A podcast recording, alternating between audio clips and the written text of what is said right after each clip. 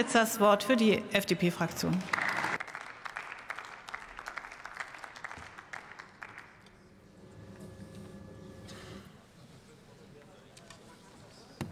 Sehr geehrte Frau Präsidentin, liebe Kolleginnen und Kollegen! Am Ende letzten Jahres waren die Nachrichten, die uns aus Serbien und aus dem Kosovo erreichten, besorgniserregend, ja dramatisch. Tagelange Straßenblockaden im Norden des Kosovo, geschlossene Grenzübergänge zwischen der Republik Kosovo und Serbien, Spekulationen über den Einsatz von Waffen. Manche sprachen und schrieben von einem drohenden Krieg. Während die serbische Armee in höchster Alarmbereitschaft war, verlangte der kosovarische Premierminister Albin Kurti eine größere Präsenz von NATO-Truppen vor Ort.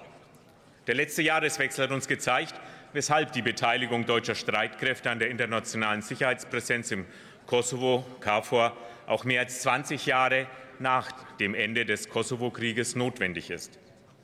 Die drohende Eskalationsspirale konnte durchbrochen werden. Doch ist die Gefahr von Konflikten und Auseinandersetzungen nicht gebannt.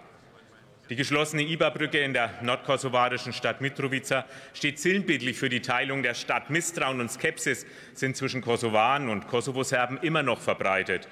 Und eben dieses Misstrauen wird für politische Zwecke instrumentalisiert auf beiden Seiten. Der jüngste Boykott der Lokalwahlen in den vier mehrheitlich von Kosovo-Serben bewohnten Gemeinden durch die serbische Liste ändert nichts, überhaupt nichts am Status quo. Im Gegenteil. Trotz wiederholter Spannungen vor Ort können wir dankbar sein, dass es uns gemeinsam gelungen ist, seit mehr als 20 Jahren militärische Auseinandersetzungen, Flucht und Vertreibung zu vermeiden.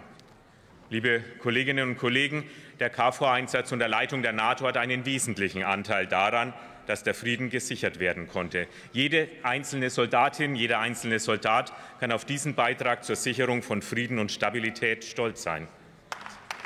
Sie sind es, Sie sind es, die durch das notwendige Maß an Professionalität, Besonnenheit und Sensibilität Sicherheit und Ordnung vor Ort gewähren. Dafür schulden wir unseren Soldatinnen und Soldaten und ihren internationalen Kollegen Respekt, Anerkennung und Wertschätzung und unseren Dank.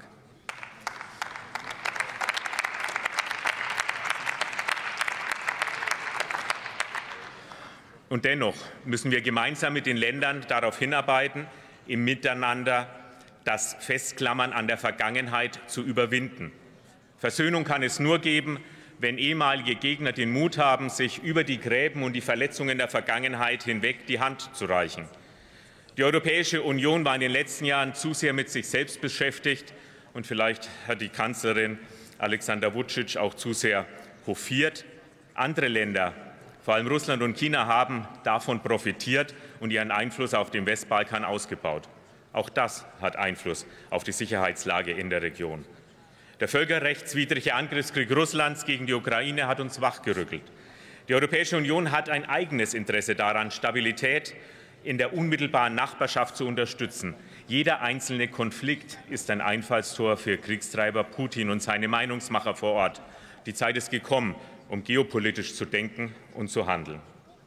Daher kam der europäische Vorschlag zur Normalisierung der Beziehungen zwischen Belgrad und Pristina genau zur richtigen Zeit. Beide Länder bitten wir gemeinsam an der Umsetzung des Abkommens zu arbeiten. Dazu gehört der Verband der serbischen Gemeinden im Kosovo, aber auch das Ende der serbischen Blockadehaltung bei Kosovos Mitgliedschaft in internationalen Organisationen. Machen wir uns nichts vor. Der Weg in die Europäische Union wird sich auch an der friedlichen Koexistenz zwischen Kosovo und Serbien entscheiden. Beide Staaten sollten den Blick in die Zukunft richten. Eine erfolgreiche Umsetzung des Abkommens wäre ein starkes Signal, ein Signal für die Länder des Westbalkans, ein Signal für das gemeinsame Europa.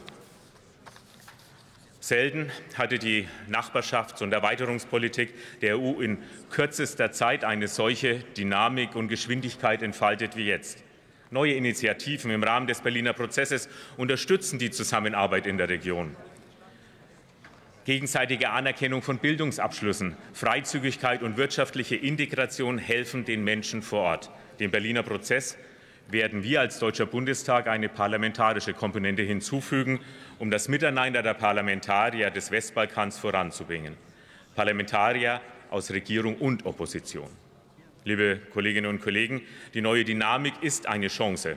Eine Chance, die genutzt werden muss. Eine Chance, dass die Brücke in Mitrovica vom Symbol der Teilung zum Symbol des friedlichen Miteinanders wird. Als Zeichen der Begegnung, des Dialogs und der Versöhnung. Vielen Dank.